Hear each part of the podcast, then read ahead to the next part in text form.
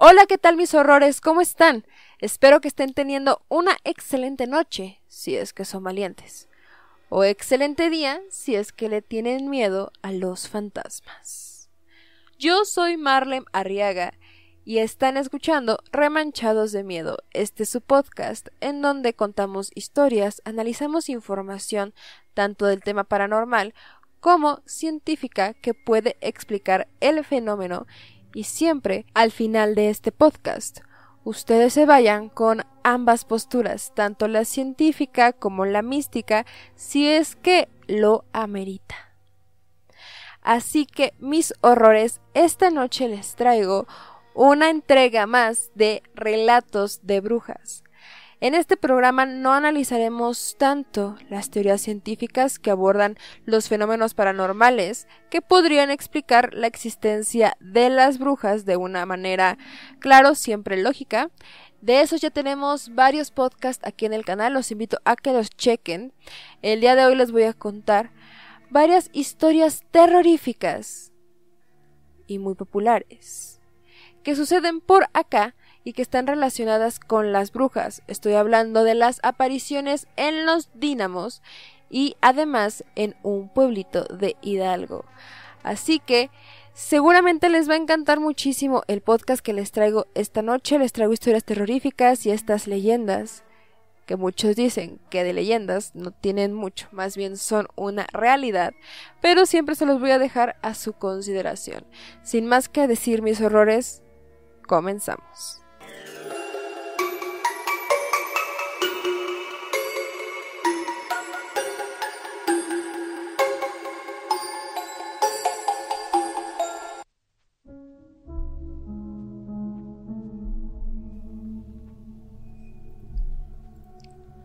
Y bueno, mis horrores, vamos a comenzar a contar estas leyendas que han permanecido vivas debido a que muchos pobladores aseguran que son reales. Estoy hablando en primer lugar de las brujas de los dínamos. Ustedes estarán preguntando si no son de México, ¿qué son los dínamos? Pues les platico un poco por acá para que se vayan haciendo a la idea. De igual forma, aquí les voy a estar dejando videos de la inmensidad de los dínamos. Les cuento que es un parque nacional, es un área natural protegida que tiene una extensión alrededor de 2.429 hectáreas de bosque. Entonces ya se imaginarán lo terrorífico que puede llegar a ser en algunas ocasiones y esto también le da mucha vida a la leyenda, puesto que es tanta la historia que se cuenta que al menos tres generaciones mantienen firme la creencia de que es necesario colocar unas tijeras abiertas colgadas en las ventanas y puertas de los hogares que están alrededor de este parque nacional, sobre todo si es que en ese lugar se encuentra un recién nacido o algún pequeño que no ha sido bautizado. Muchas personas afirman haber escuchado risas extrañas durante la madrugada. Otras tantas dicen que vieron bolas de fuego sobrevolar los cerros de los dínamos. Unos más valientes aseguran haber tenido experiencias cercanas a ellas y por ende recurrido a algún tipo de remedio para protegerse de estos seres. En la entrevista que estuve leyendo para recopilar esta información, les voy a dejar el link aquí abajo para que vayan a checarlo. Menciona que Juan Carlos, un señor de casi 70 años, que es dueño de una tienda de abarrotes en una localidad cercana a los Dínamos, cuenta que es muy común escuchar risas y habladurías cuando la noche va cayendo en la ciudad. Textualmente comenta. Antes me iba muy tarde a mi casa, porque como vivo a dos calles de aquí, cierro lo más tarde que puedo para aprovechar todos los clientes que vienen. Un día, al bajar la cortina, vi a lo lejos lo que parecía ser un guajolote. Pensé en correr por él y llevármelo a mi casa. Pensé que ya era noche y que nadie me iba a reclamar. Mientras ponía los candados, busqué al animal con la mirada y vi cómo se metía entre los arbustos. A los pocos minutos se empezaron a oír risas como de mujeres. No son como las de las películas, que suenan como muy agudas. No. Estas sonaban alegres. Como que te daban ganas de ir a ver qué pasaba. ¿Por qué reían tanto, pues? El guajolote ya nunca salió de ahí y mejor me fui a mi casa. Mi señora me dijo que lo que vi había sido una bruja, porque luego se representan en esos animales.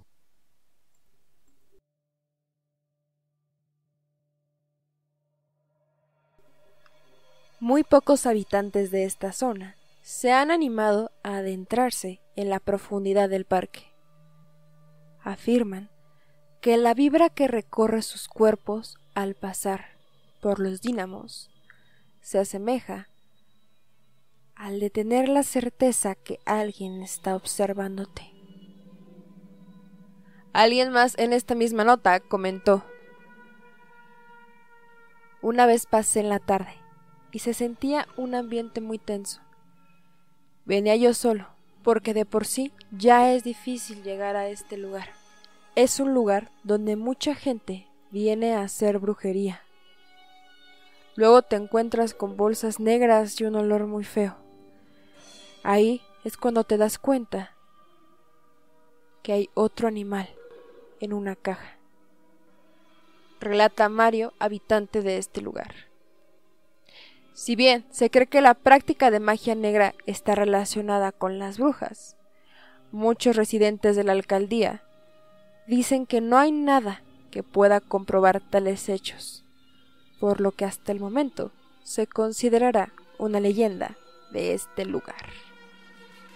Díganme mis horrores, ¿ustedes estarían dispuestos a ir a los dínamos de noche? Tal vez, tal vez en algún momento en este canal vayamos a los dínamos a contar algunas de estas historias, así como lo hicimos en Tlatelolco. Si no han visto ese video, se los recomiendo, se los dejo por acá para que lo chequen al terminar este podcast fuimos a Tlatelolco y ahí estuvimos hablando acerca de las leyendas que se cuentan en este lugar, que se aparecen fantasmas y que han sucedido hechos de verdad trágicos y terroríficos. Pero antes de empezar el primer relato, no olviden suscribirse a este canal, puesto que de esta forma apoyan a la creación de este tipo de contenido. No les cuesta nada y a nosotros nos ayuda muchísimo para seguir creando más videos y podcasts. De igual forma, les recomiendo que nos sigan en nuestras redes sociales, nos encuentran como remanchados en todos lados. Me encuentran en Instagram, Facebook, de hecho ya tenemos un grupo de Facebook en donde les recomiendo que se unan porque por allá también voy a estar compartiendo algunas historias, leyendas, datos que ustedes me comenten qué les parece. Y de igual forma pueden comentar sus historias terroríficas por ahí, por el grupo de Facebook de Remanchados, Comunidad Remanchados de Miedo.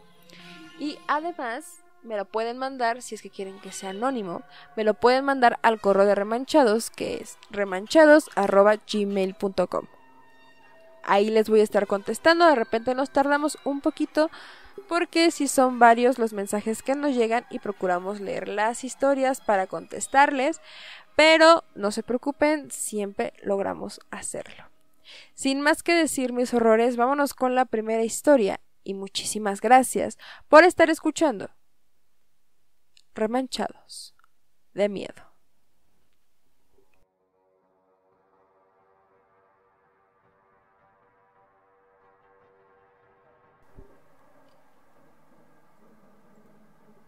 Hola. Espero que estés muy bien. Mi nombre es Samantha y quisiera contarles mi historia.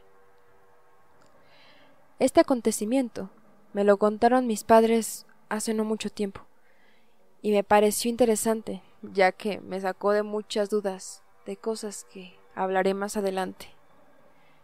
Es una historia algo extensa, pero que vale la pena leer, así que muchas gracias por su paciencia.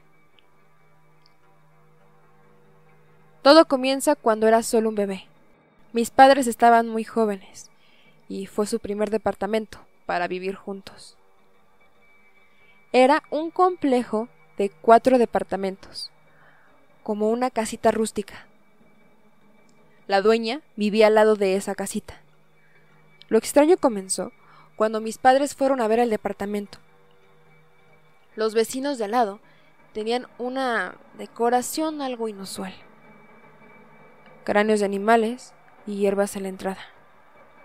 Una corona puesta en la puerta con más huesos de animales pequeños, etc. Cuando mis padres entraron a su vivienda, sintieron un poco de malas vibras, como un ambiente algo pesado, pero pensaron que era su imaginación y la sugestión por la decoración de los de al lado, así que lo dejaron pasar. Después, cuando comenzaron a llevar las cosas de la mudanza al apartamento, mi mamá se encontró de frente con un hombre afroamericano, vestido completamente en tonos oscuros. Él se encontraba saliendo del departamento de lado. Mi madre, por ser amable, lo saludó con un Buenos días. Pero el señor no le contestó e hizo como si ella no existiera, siguiendo su camino. Ese mismo día al atardecer, mi padre me contó que seguía bajando las cosas de la mudanza de la camioneta y de pronto sintió un ambiente súper pesado y como si alguien lo estuviera observando. Me comentó que fue un sentimiento algo difícil de explicar, ya que era como si le estuvieran respirando en el cuello. Sus hombros pesaban y se le dificultaba moverse, aunque no había nadie a su alrededor. En eso, por instinto, volteó atrás de él y estaba una señora a dos cuadras parada, sin moverse, viéndolo fijamente. Más tarde, descubrieron que era pareja del vecino. Cabe mencionar que a mi madre no le dan miedo este tipo de temas. De hecho, no creía en este tipo de sucesos, pero gracias a esto comenzó a creer. Días después de haberse mudado, a mis padres les costaba un poco dormir. Yo lloraba mucho sin razón. De hecho, la comida se echaba a perder poco después de haberse comprado. Cada vez las energías se hacían más pesadas. Todo iba fatal. Una noche yo yacía dormida en mi cuarto, en la cuna, y mis padres en el cuarto de al lado. Cuando estaban a punto de dormirse, comencé a llorar. Mi madre le dijo a mi papá que estaba llorando muy feo, como entre miedo y como si estuviera gritando. Mi papá le contestó que ya dejaría de llorar, pero ella siguió sin hacerle caso. Se paró y comenzó a caminar a mi cuarto para ir a atenderme. Mientras ella iba caminando, sentía un miedo que crecía paso a paso. Cuando llegó hacia mí, me vio parada, con la carita desencajada de tanto que estaba llorando. Cabe resaltar que ya era un bebé de un año y apenas podía gatear, así que no era posible que me parara por mí misma. Mi madre, sorprendida y a punto de cargarme, exclamó ¿Qué tienes? Pero no pudo terminar la oración y se fue corriendo, pues ella cuenta que mientras hablaba, sintió cómo su voz se distorsionó, sonando como si hubiera otra persona en su interior, como un demonio. Mi padre me dijo que ella muerta del susto rompió en llanto y no fue capaz de cargarme, así que tuvo que ir por mí cuando él ya nos tenía las dos, y sin poder calmarnos, llamó a mi abuela en busca de ayuda, pues es una señora muy religiosa. Así que decidimos ir a su casa que no estaba lejos. Recién llegamos y mi abuela empezó a persinarnos y a rezar. Mi pobre madre no era capaz de hablar, y no dejamos de llorar hasta quedarnos dormidas. Ellos dicen que pasamos un par de noches en casa de mi abuela, mientras contactaba un sacerdote para poder bendecir la casa. Cuando regresamos al departamento, esa misma noche, llegó el sacerdote y mi abuela. Todos se tomaron de las manos, y yo, en brazos de mi mamá, comenzaron la sesión. De pronto, el sacerdote empezó a toser incontrolablemente, casi ahogándose. Le dieron un vaso de agua. Finalmente se tranquilizó y dijo Ustedes sigan rezando en español y no se suelten. Y ahí, el hombre de fe comenzó a rezar en lengua antigua, en latín. Cuando terminaron, días después mis padres ya no sentían seguridad de estar en esa casa. Desde las escaleras se percibió una energía muy densa. Me describen que al abrir la puerta sentían que algo iba a estar ahí, esperándolos. El señor de al lado de repente coincidía con mis padres y podían ver su mirada penetrante, algo incómodo. No podían estar solos, así que finalmente decidieron mudarse. Cuando le dieron la noticia a la señora que les rentaba de que se iban a salir de ahí, supieron que muchos vecinos se quejaban de cosas extrañas que pasaban, y que no era la primera vez que gente se salía por lo mismo, pues se creía que la pareja hacía todo tipo de rituales y practicaban brujería. Pero esto no termina aquí, ya que comencé a tener terrores nocturnos, apenas me quedaba dormida. Había veces que mi mamá tenía que parar en la carretera para tranquilizarme de lo mal que me ponía. Cuando me rezaban, les tapaba la boca y les gritaba desesperadamente que no. También llegaba a señalar lugares con mucho miedo, diciendo que algo estaba ahí. Esto perduró hasta que cumplí los nueve años. No recuerdo nada de lo que veía o sentía después de que despertaba. Me llegaron a grabar y recuerdo que estaba entre dormida y despierta. Gritaba, pataleaba, como si alguien me quisiera llevar. Antes de saber sobre esta historia, solo me decían que tenía una enfermedad, pues fui a terapia muchos años y por suerte mejoré. Y no dudo que haya sido por ese departamento. Hoy en día suelo tener sonambulismo cada que me mudo de casa. Una vez casi me atropellan por salir dormida, porque me paré en medio de la calle, afuera de mi casa. También, cuando voy a lugares antiguos o lugares en específico, soy muy perceptiva a las energías y puedo sentirlo aún sin saber que algo pasó ahí. Actualmente tengo 19 años y tan solo recordar por lo que pasamos mi familia y yo me causa escalofríos. Muchas gracias por leerme. Espero poder aparecer en tu canal.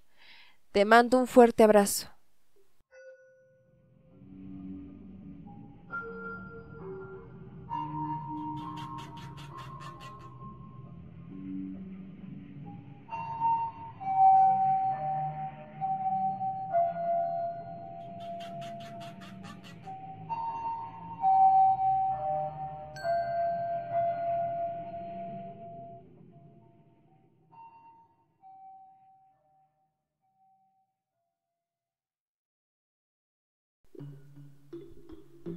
Mis horrores, esa fue la primera historia de esta noche. Díganme aquí abajo en los comentarios qué les pareció.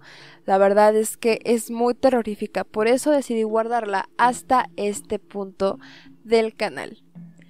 De igual forma, recuerden que ya tenemos varios videos contando historias de brujas, fenómenos paranormales, incluso algunas teorías científicas e históricas de cómo se explica este fenómeno alrededor de la historia. Pero esto ya se los voy a dejar aquí, aquí abajo en la descripción para que vayan a checarlos terminando este video. Ahí tenemos más investigaciones, incluso les explico más sobre esta leyenda, sus verdades y sus mitos. Pero bueno, mis horrores, vamos a seguir hablando acerca de estos lugares en donde se cree que hay más aparición de brujas. Y uno de ellos es un pueblo ubicado en el estado de Hidalgo, aquí en México, llamado Huichapan. México es muy común que tenga estas historias de brujas y que tenga esta permanente actividad paranormal. Pues, en varios pueblos de México, en especial en Huichapan, se cuenta de apariciones de brujas que cazan y chupan la sangre de los niños, especialmente los que acaban de nacer. Por lo que los lugareños colocan cruces y líneas de sal en sus azoteas para mantener a las brujas alejadas. en una página que encontré que les voy a dejar aquí abajo en la descripción para que vayan a checar esta información. Hablan del relato de una inquilina llamada Irma, que es realmente espeluznante. Cuenta que escuchaba risas siniestras fuera de su casa por la noche. La mujer estaba sola con su bebé y su hija de 15 años. A Irma le comenzó a andar del baño Cabe destacar que estaba en el patio, fuera de la casa, en donde tienen un corral con animales. Aunque Irma estaba muy asustada, ya no podía aguantarse más las ganas. Le dijo a su hija de 15 años que no dejara solo al niño mientras salía, que fuera su centro de atención todo el tiempo. Apenas se dirigió al baño, las risas de la mujer se empezaron a escuchar más fuerte, e Irma encendió las luces. Los animales del corral actuaban muy raro. Un guajolote aleteaba fuertemente creando un sonido que erizaba la piel. Se metió al baño rápidamente y de pronto, por las pequeñas fisuras de la puerta, pudo ver tonalidades naranjas y amarillas, como si hubiera una fogata. Los animales comenzaron a alterarse Irma comenzó a rezar con mucho fervor, logrando que las risas se alejaran y el fuego desapareciera. En ese momento, ella corrió al interior de la casa y afortunadamente sus hijos estaban bien. Pero lamentablemente, hay familias en este lugar de México que no han corrido con la misma suerte, o al menos eso es lo que la gente cuenta. Miren, les cuento un poco más acerca de esto. Huichapan es el pueblo donde está prohibido mencionar a las brujas. Se dice que en uno de los cerros cercanos de nombre Cuadépetl, espero haberlo pronunciado bien, si no déjenmelo aquí abajo en los comentarios, se llevan a cabo diversos rituales, entre ellos donde hay mutilaciones, cosas la verdad muy violentas, inclusive los pobladores han llegado a ver grandes bolas de fuego rondando por el lugar, y algunos han escuchado malévolas risas. Por el día, estas mujeres caminan como si nada por las calles, o se convierten en guajolotes. Por lo tanto, es difícil llegar a identificar si se trata de una bruja. En este lugar de México, los recién nacidos son los más cuidados, pues por las noches se cuenta que las brujas se alimentan de su sangre. La tradición marca que para mantenerlas alejadas de estos pequeños se ponen unas tijeras abiertas debajo del colchón y en los techos de las casas, puesto que si ustedes van por ahí será muy común que vean caminos de sal. De hecho, hay una leyenda relacionada con este tema, pues se cuenta que un señor que se encontraba casado con una bruja siempre decía que lo que ellos comían todos los días estaba hecho de sangre de bebés. Y curiosamente, una noche para comprobarlo, el señor fingió dormir y se dio cuenta que realmente su pareja era una bruja. Pues vio perfectamente cómo ella se arrancó una pierna y después se echó a volar. En su desesperación, el señor se deshizo de aquel miembro arrancado y su esposa murió por la desesperación de no encontrar su pierna. Pero bueno, mis horrores, díganme aquí abajo ustedes qué piensan. Si ustedes son de este lugar de México, por favor, díganme cuáles son esas historias que se cuentan por allá. Cuéntenme más acerca de qué han visto, qué han escuchado. Y sin más que decir, mis horrores, Vámonos con la última historia de esta noche y los dejo. Muchas gracias por ver este video. Les mando un abrazo enorme. No olviden suscribirse a este canal y activar la campanita de notificaciones, puesto que así van a recibir un aviso cada que suba un nuevo podcast, reacción, información, caso que estoy segura de que les va a encantar. No olviden checar todo el contenido que ya hicimos en el mes de octubre. Por ahí coméntenme, déjenme por allá en los comentarios qué les gustó más, qué les gustaría ver más en el canal. Y sin más que decir mis horrores, me despido. Les mando un fuerte abrazo y espero que no se les aparezca una bruja cuando vayan conduciendo por un lugar desconocido. Los dejo con la última historia. Hasta la próxima.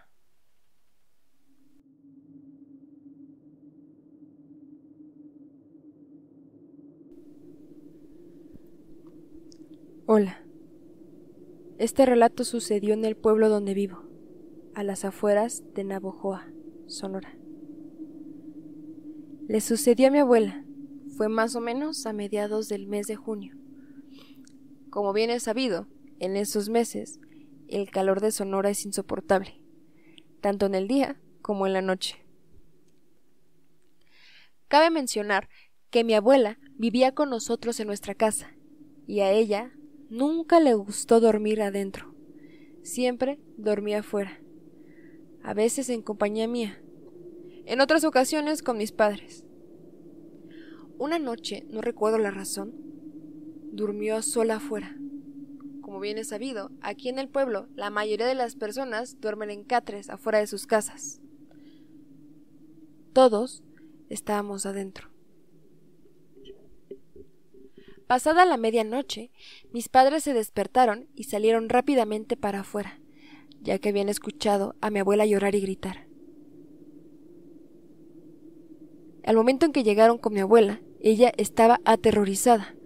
La verdad es que estaba muy mal, estaba muy asustada por lo que había visto. Ella les dijo que vio un animal con cuerpo de hombre que estaba parada, viéndola fijamente y éste caminaba alrededor de su catre, como si le estuviera observando detalladamente.